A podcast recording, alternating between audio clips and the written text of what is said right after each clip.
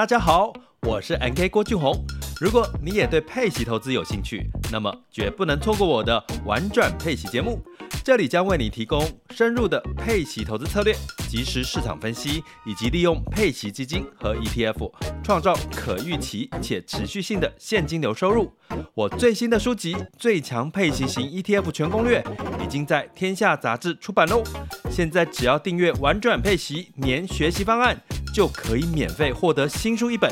让我们一起学习，共同进步。点击叙述栏连接，立即加入，开始你的佩奇投资之旅吧！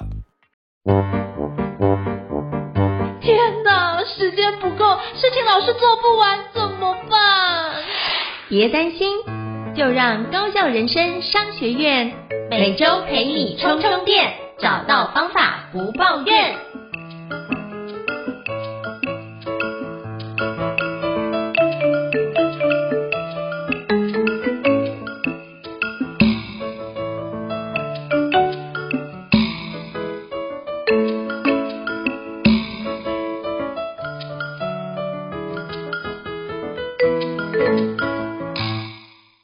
伊斯老师想跟您请教一下，我们今天要聊什么样的主题呢？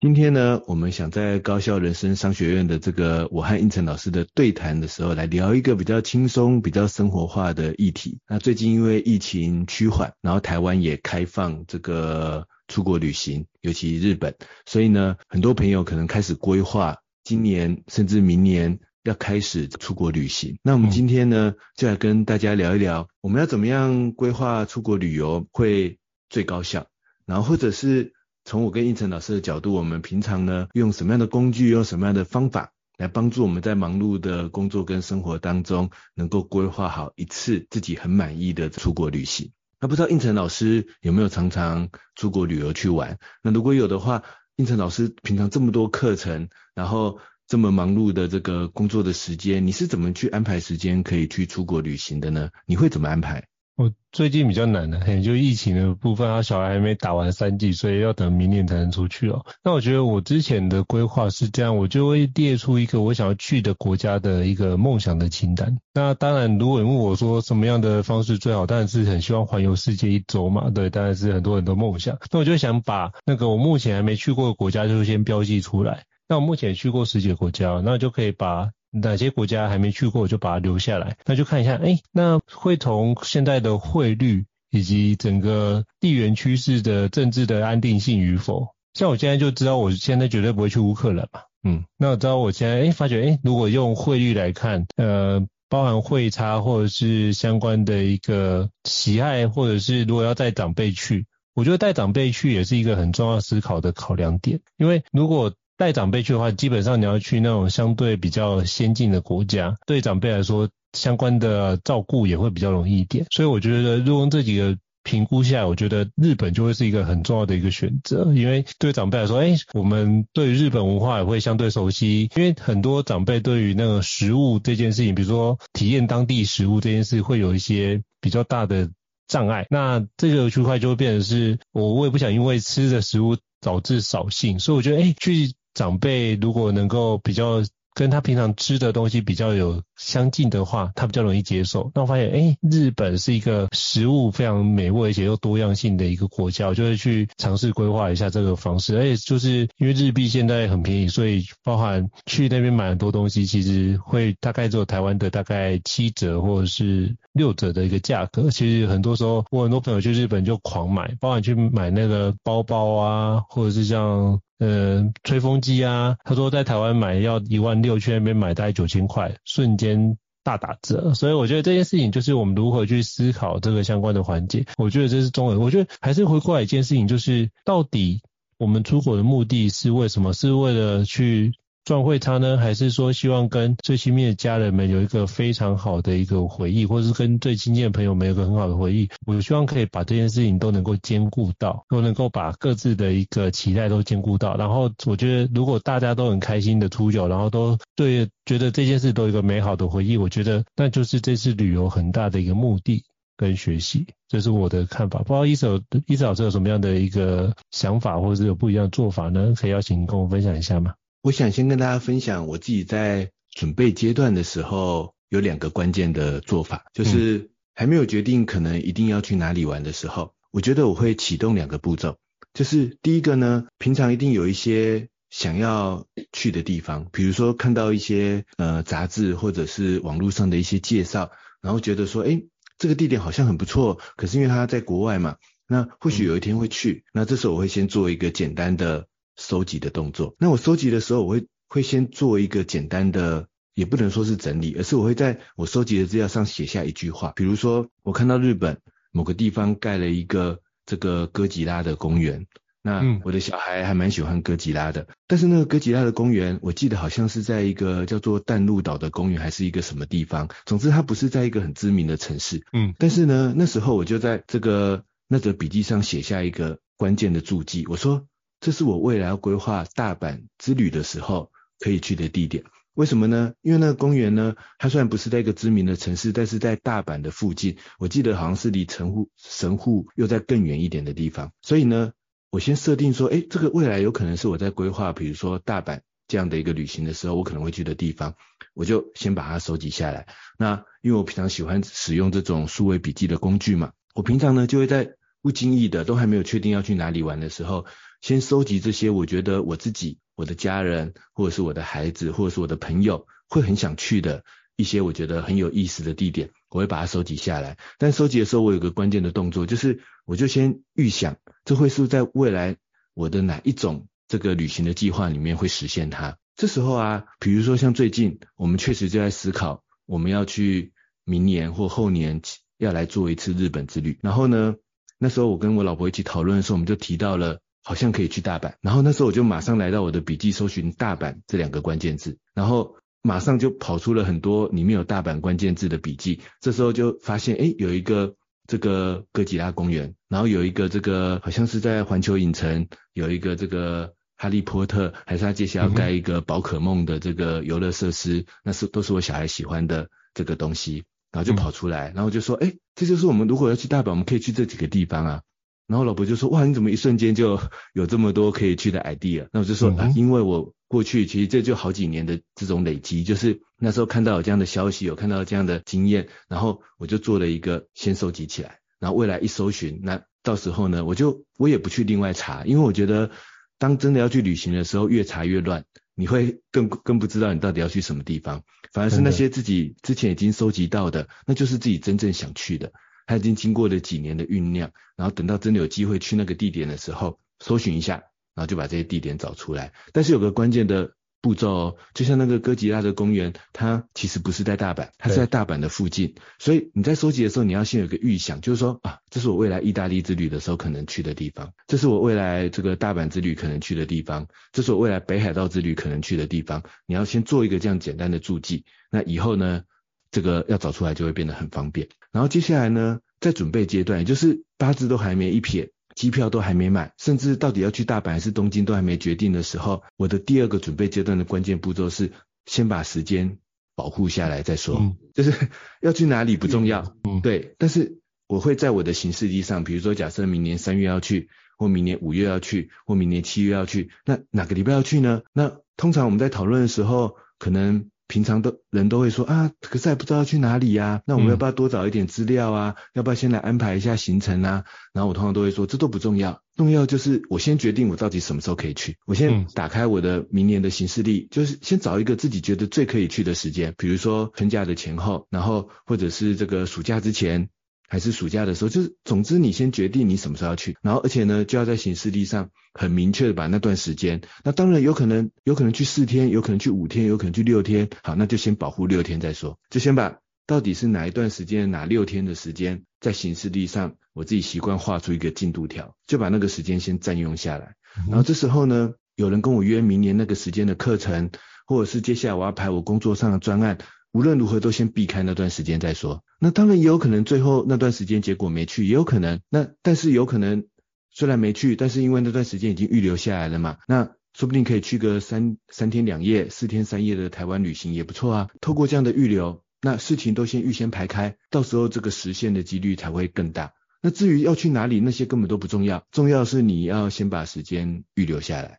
这是我会准备阶段会先去做的这个两件事情，就是一个我日常就是还没决定要去哪里，什么时候要去，要不要去都不知道，但是总之看到喜欢的地点先收集下来，但是写下我未来可能计划的关键字，让我又搜寻找得到，然后到时候要去什么地方就一搜寻啊，反正东京想去的地点。大阪想去的地点，意大利想去的地点，美国想去的地点啊，美国东岸想去的地点，美国西岸想去的地点，反正一收集就可以找回来。那到时候就不用花时间去重新安排。嗯、但是第二个关键的技巧，先决定时间再说，其他都不重要。然后先把时间保护下来，然后以后排事情就是，总之先避开那段时间，这样你的实现几率就会增加很多。那不知道应成老师有没有什么接下来开始做计划？然后假如真的要去的时候。你会用什么工具吗？会用什么方法去安排呢？有没有什么想要跟大家分享的？我觉得就可以先收集一下相关你经常会买机票的一些资讯，我就会先收集起来。像我已经预期今我二零二六年要去一个地方，那就是西班牙。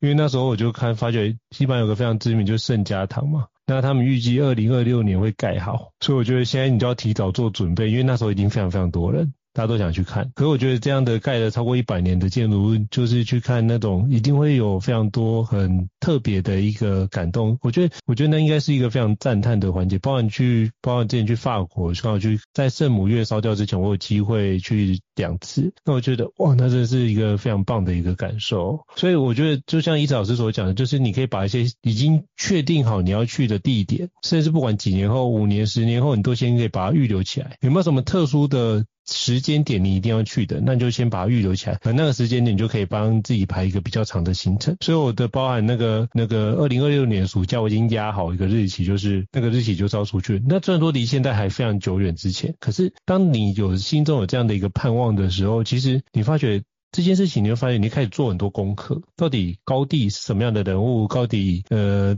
到底西班牙是一个什么样的国家？那你就会去了解，当然当地有好朋友，你就可以透过不同的形式去了解这个国家，你的面向会更加的多元。就像那时候我去法国之前，我会看百科全书，发现，哎，原来法国的巴黎铁塔是可以移动的，它有三只脚是固定的，有一只脚是可以伸缩的，去让等避免它有那种风的阻力，它可以有一个类似缓冲的 c u。以前不知道，然后巴黎铁塔有两层可以上去，一层是中间那层，再往上是更贵的要往上。那一般人不知道这件事，都是哦，只是在。那个巴黎铁塔的旁边，那个脚旁边，哎，拍一张照，证明有来过这件事情。可是你如果可以多了解一些这个环节的话，其实你可以对于很多旅游可以更加的深度去做很多的一个规划。我觉得这样是可以更加了解哦。所以包含您刚提到就是有关那个。呃，哥吉拉的一个那个公园，我自己也有收集到。但我包含我的孩子也很喜欢，就是钢弹，就很喜欢机器人。我们就思考要去横滨去看那个真人版的钢弹会举动。它就是一个那个钢弹工厂，它就是你可以去横滨的一个那个海边，那你就可以看到钢弹会很像发射的状态去移动。还有我当然给孩子看过那个 YouTube 上面的影片，他觉得哦，这好酷哦，他也想去现场看。所以我觉得让他从里面去了解，但怎么去做。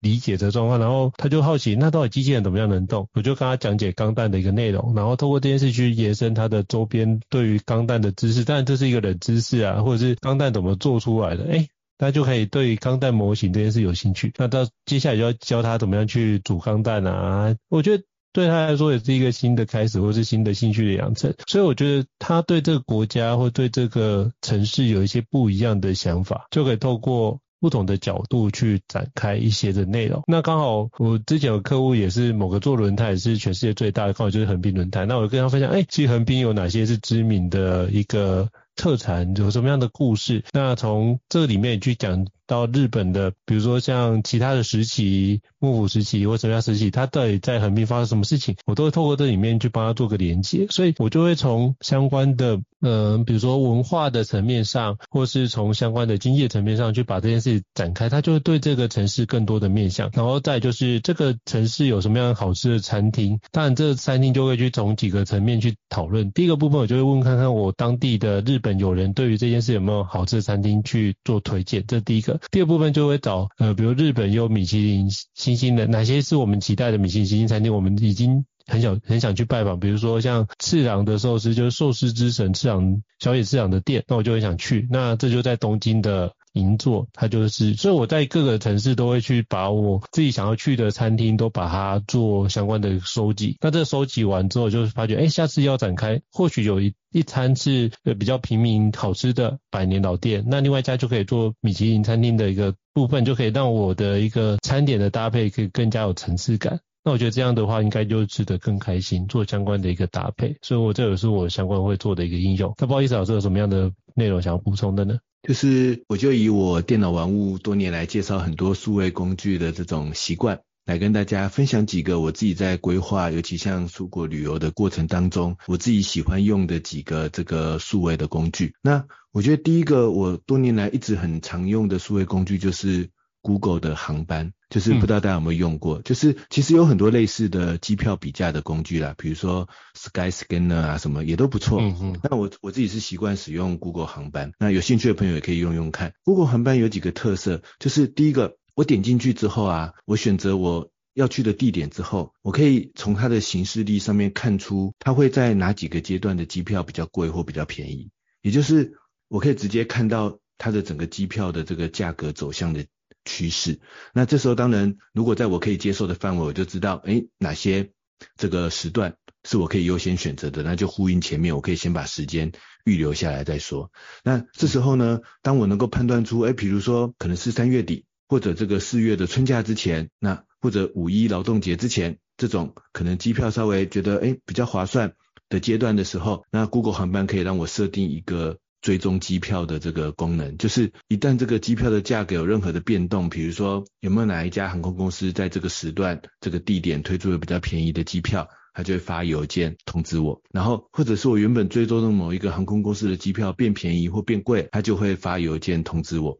那这时候我就可以在购买机票的时候有一个更自动化的，就是我不用每天去关注到底这个时段、这个地点的机票到底。是变便宜了还是变贵？我觉得这个时间真的花了很很没有用，就是 你会浪费掉非常多的时间。嗯、你就用一个这种自动追踪的工具，然后自己发邮件来提醒你。它一旦有变动，然后变便宜的时候，它发邮件提醒你，你就知道这个你应该购买机票的更好的这个时间。然后呢，接下来我们通常旅行，尤其出国旅行，当然就必须要开始找旅馆嘛。那找旅馆当然有很多这种。旅馆的这个比价网站，或者是这种购买旅馆的网站，那最终当然是要回到这些比价网站，或者是无论是 Hotels.com，或者是这个，总之各式各样的购买旅旅馆的网站，要去那边购买没有错。可是啊，我自己找旅馆，我喜欢的步骤是这样，我喜欢先在 Google 地图上找，嗯，为什么呢？因为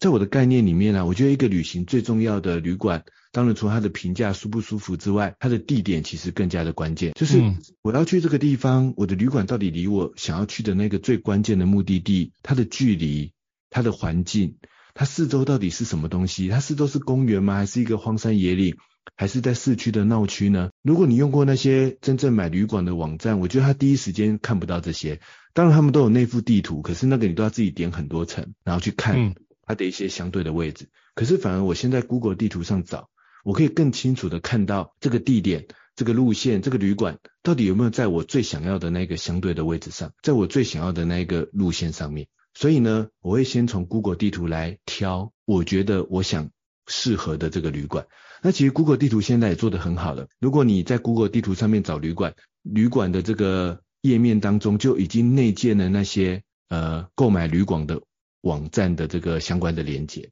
比如说你会在某一家 A 旅馆下面看到这个购买的 A 网站、B 网站、C 网站的直接的连接，甚至价格，所以 Google 地图本身就可以让你做旅馆的比价了。然后而且呢，有时候 Google 地图点进去的价格还比较低。这个如果你试试看，你会发现，有时候你从 Google 地图点进去还会有一些折扣。那当然不一定啦，这个都不一定，因为他们旅馆的价格折扣都有很多不同的设计跟变化。但是呢，我自己是优先喜欢在 Google 地图上找找到我想要的旅馆，然后我透过它的连接点进去，我觉得我想要去买的那一个购买旅馆的网站，然后再去做购买的动作，反而不是在直接的旅馆的网站上进行这个搜寻，或者我就是先在 Google 地图决定好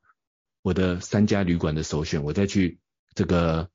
订房的网站去进行这个订房的动作，因为我觉得这样子会帮助我更能够跟我真正的旅行的路线做一个更舒适的结合。尤其现在带着小孩子，更希望我们不要长途跋涉，更希望我的这个要去的目目的地最好离我的旅馆很近，因为这样子呢，才在移动上会更加的方便，可能更加的这个安全，然后也更加的这个舒适。这是我在呃。订旅馆上面的我自己的一个使用的工具跟一个这个使用的小技巧。然后接下来呢，第三个就是有时候现在出国很多人喜欢自驾，尤其最近台湾开放日本的旅行。那日本的话，像北海道、冲绳这些都是自驾或是相对更好的这个交通方式。那我我自己呀、啊、也有一个这样子的小习惯，就是台湾可能我们相信导航，这就很简单。可是我相信大家。一定看过那种新闻，就是说 Google 地图不小心带你到深山野岭，然后 叫你开车不小心就走到一个很危险的这个地方，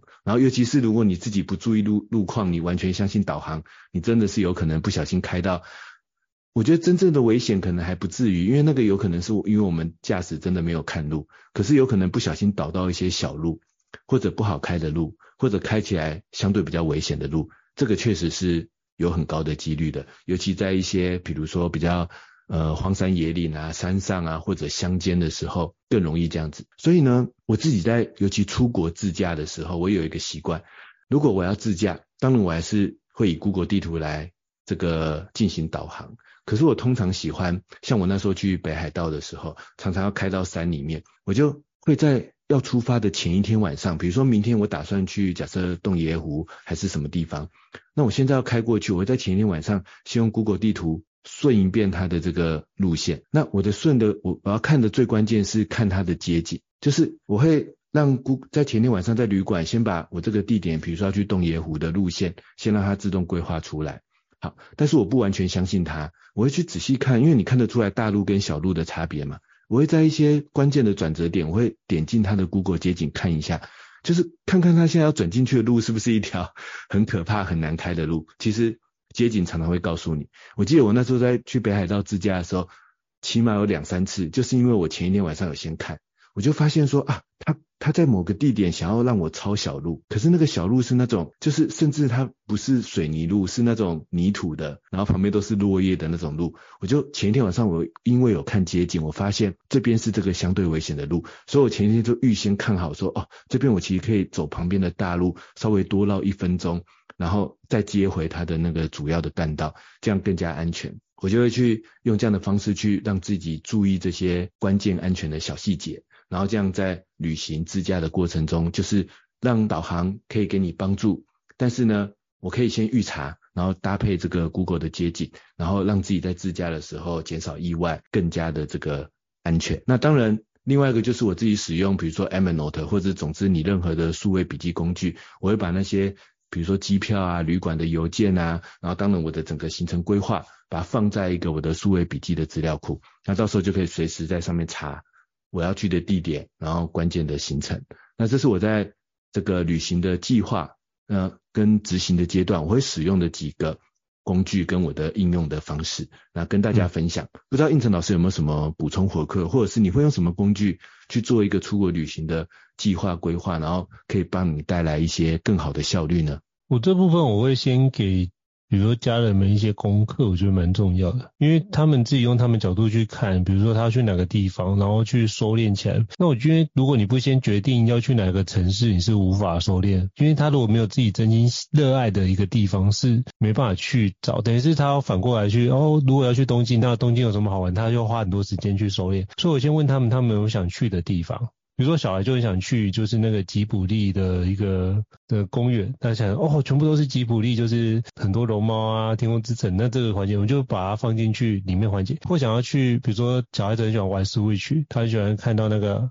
呃马里欧，那大概就是环球影城，大概就跑不掉了。那你就知道说，哦，这就是他想去的一个地方。那环球影城就大家就不会去哈利波特，就只能直接去呃马里欧的区块。那你就知道，哎，这个地方就会是往那个地方去移动。所以你就先去看有没有哪几个点。那如果这几个点都能够 OK，他现在就想的是，我如何把这几个点可以在这段时间之内都能够满足。那这个部分怎么去满足？那就要去沟通。那比如说我们在大阪环球影城待个两天，这样可以吗？那两天。就是一天住里面，然后第一天去，然后在里面就是玩，然后第二天就可以，哎，第一天如果哪些玩的还不够尽兴，就第二天就可以再玩，那就可以买 VIP 的票，起码可以减少排队。那就要跟孩子沟通，是不是可以早点起来？比如说我们就是。都排最早的，然后玩到最晚，那这个部分就要开始培养脚力。那中间可能没办法报哦，你可能需要自己走很远的路哦，那就要开始做锻炼。那我们就预计明年要去，那今年就要开始锻炼脚程。所以就是三不五时大家去 Outlet 就跟他说，哎，我们就要开始把这个 Outlet 走完一圈，那你就可以边逛街边买东西。那但是你就要走，嗯没办法别人报。那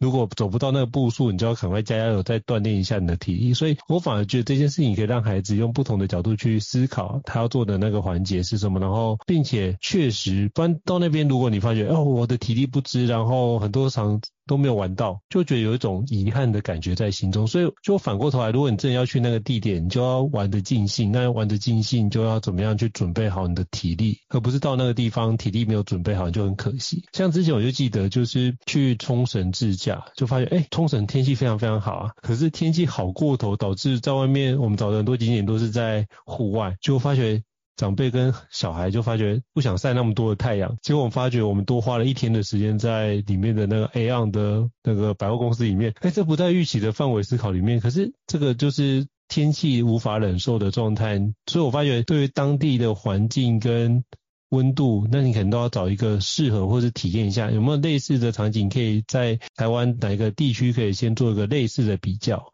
那这个部分就去评估自己的体力到底是不是合适，然后再去做调整。不然的话，很多时候会计划排得太美好，然后很多时候都是塞得太满，那变得是你很多行程都赶行程的方式，变得呃明明是出去玩，然后需要休闲放松，就反而比自己在公司在家里工作或者是在台湾工作的时候更加的。疲倦或者更加的精神紧绷，我觉得这可能在规划的中间的过程，我会不断的提醒自己要做好这个部分的一个心理准备，或是提醒家人要做好这样的心理准备，避免就是因为这样的赶路导致彼此的情绪或是精神上比较紧绷，或是情绪会有一些口角出现。我觉得这都是我希望能够避免的环节。我觉得应成老师刚才分享的这一段呢、啊，让我很有感触。我觉得我们这个单元的题目一开始说出国旅游要怎么安排更有效率，我觉得应该不是更有效率，就是最终的目的还是出国旅游要怎么安排，让我们一起去玩的人彼此留下一个开心的回忆。我觉得这还是最重要的。我自己也是在有了家人、有了小孩之后，以前我是很喜欢排那种。很紧密、很严谨的计划的，像那时候我跟我太太自己约会去东京的迪士尼的时候，我甚至会去计算怎么样用最好的时间、最有效率的时间，让自己可以一天就玩完迪士尼所有想玩的游乐设施。嗯。当然后来还真的实现了，因为毕竟我是一个很会做计划的人。不过当有了小孩之后，我觉得我的想法就跟应成老师一样，有一个很大的转变，就是关键词不是有没有完成那个计划，而是有没有创造一个。我们彼此都很开心，并且可以不断被我们拿出来讲的那一个回忆，嗯、我觉得这最最重要。所以一天呢，可能就是或许有一个重点就好，甚至那个重点跟原本想的不一样也都没有关系。重点是我到底有没有在这次出国一起玩？因为当然，除非我们一个人去玩嘛，背包客那是另外一种方法。但是呢，我们可能跟朋友、跟家人一起去玩的时候，那我们想的就是说，我们这一群人。怎么样在这次出国的时候，我们关系变得更紧密？我们在这里面留下了一些我们事后可以一直拿出来讲的这些重要的，然后有趣的这个回忆。然后从这样的角度去做一个出国旅游的安排，去做一个出国旅游的规划。那我自己想象我的这个想到我自己的一个例子，就是那时候我也是带我的小孩去这个冲绳，然后呢，那一次是第二次去，然后我就一开始。我就跟我的太太跟我的小孩一起设定一个目标，就是那时候小孩已经会讲话了，也比较大了，然后就说我们这一次去玩呢、啊，我们要创造的是我们三个人一起规划的这样的回忆，因为以前都是可能爸爸妈妈安排好，小孩就是、嗯、反正就是跟着我们一起去，那我们这次就说我们想要创造的回忆就是我们三个人一起规划，然后让小孩觉得他有决定，他有决定权，然后他透过这样的方式他。也会感受到说，哎，这一次是他有决定一些他想去的地方，然后并且他跟着我们一起安排这样的感觉。然后我就记得，因为我们把握住这一个目标，所以我记得有一天我们呢早上呢先去了一个地方，然后中午去了一家烧肉店吃完烧肉，然后我们原本想要去另外一个地点，可能是我们想要去购物的地方，然后但是吃完烧肉的时候，我们就在要离开的时候就问一下小孩，就说：“哎，等一下我们想要去什么地方啊？”但那时候不知道为什么，小孩忽然蹦出动物园三个字，然后我们就想说：“哎，可是因为我们这次旅行的目标是希望呃很随性，然后但是呢。”让大家觉得说有充分留下大家一起这个去玩，然后一起规划的回忆嘛。所以当下我就马上拿起 Google 地图就查，到底附近有没有什么动物园呢？那哎，就附近还真的有个动物园，然后就立刻导航到那边，然后就我还记得那时候动物园好像五点要关门吧，我们大概三点多才到。但是就是因为临时起意，忽然想去，然后但是为了让这个这一次大家一起规划这个感觉的回忆可以留下来，我们就。临时采取了这个行动，但是后来发现这件事常常反而在我们事后过了好几年的时间，那一次的这个回忆，那一次的这种灵机一动、临时的改变，反而常常变成一个很重要的回忆拿出来讲。那我觉得能够创造出这样的回忆，或许才是我们出国旅行的时候最好的一种这个规划跟计划的方式。那这是呼应刚才应成老师的这个分享。那不知道应成老师有没有什么的回馈跟总结呢？我觉得你讲的那个。非常的有感，我觉得出国这件事就是为了创造彼此共同的回忆，所以就是让孩子们也一起参与其中，让他知道说他对这件事有责任，我觉得这很重要。然后毕竟出国在外，很多时候，比如说在台湾，我常常觉得，诶，你跟孩子讲很多次，他不一定会听。比如说我记得我那时候去法国跟英国的时候，我就跟孩子说，诶，这件事情如果过了这个地方是没有东西可以吃的哦，然后他还是没有吃那一餐。所以他后来就是到饭店之后，他跟你说肚子饿，我说我真的没有东西给你吃，我手上真的没有东西，他就真的饿了一餐哦。然后隔天我就跟他讲说，哎，你真的要吃东西，不然的话你可能会没东西吃。他隔天就比较知道说要吃东西，然后知道这件事情不把握好，可能就真的没东西吃。那是事实上也真的是如此，就是不像台湾随时随地都有便利商店，在法国跟英国是没有这件事情的。所以我就发觉，哎。当这样的习惯养成之后，孩子就比较能够知道哦，回来。我觉得饮食也相对比较正常，所以我反而觉得在过程中，如果有一些环节可以因为这样做一个机会教育跟调整，对孩子来说也是一个好的事情。所以我觉得不管好的或者是其他的面向，我们都看待对孩子是一种新的学习的看见。那通过新的学习的看见，就可以知道说，那不同的面向，用他的眼睛的角度去看待这个世界，就会有更宽广、更多元的面向去展开。这是我想要 echo 的一个环节。这样，那非常感谢医师老师的一个精彩的。分享，我今天讲的很多内容我也很有感觉，那也希望可以提供给各位的听众。如果你想要出国旅游的话，或许现在可以听完这一集就可以开始做相关的一个安排，不管是明年，或者是明年春节，或者是之后，像我像我一样，二零二六年要去西班牙的状态，我觉得你都可以提早做安排，然后用相关的一个工具来做相关规划。也希望你可以安排出你跟你的好朋友，你跟你的家人有一个非常丰盛而且。记忆回味无穷的一个旅游的一个行程哦。好，再次感谢医师老师的精彩分享。如果各位听众对于我们高效人生商学院觉得不错的话，欢迎在平台上面给我们五星按赞哦。你的支持对我们来说是很大的一个鼓励跟肯定。如果想要听的书的话，也欢迎留言让我们知道，或者想要什么样的主题，也都可以留言让我们知道，我们都可以在定期的时间再做相关的安排哦。好，再次感谢医师老师，那我们下次见喽，谢谢大家，谢谢，拜拜。大家下次见，拜拜。高校人生商学院，掌握人生选择权。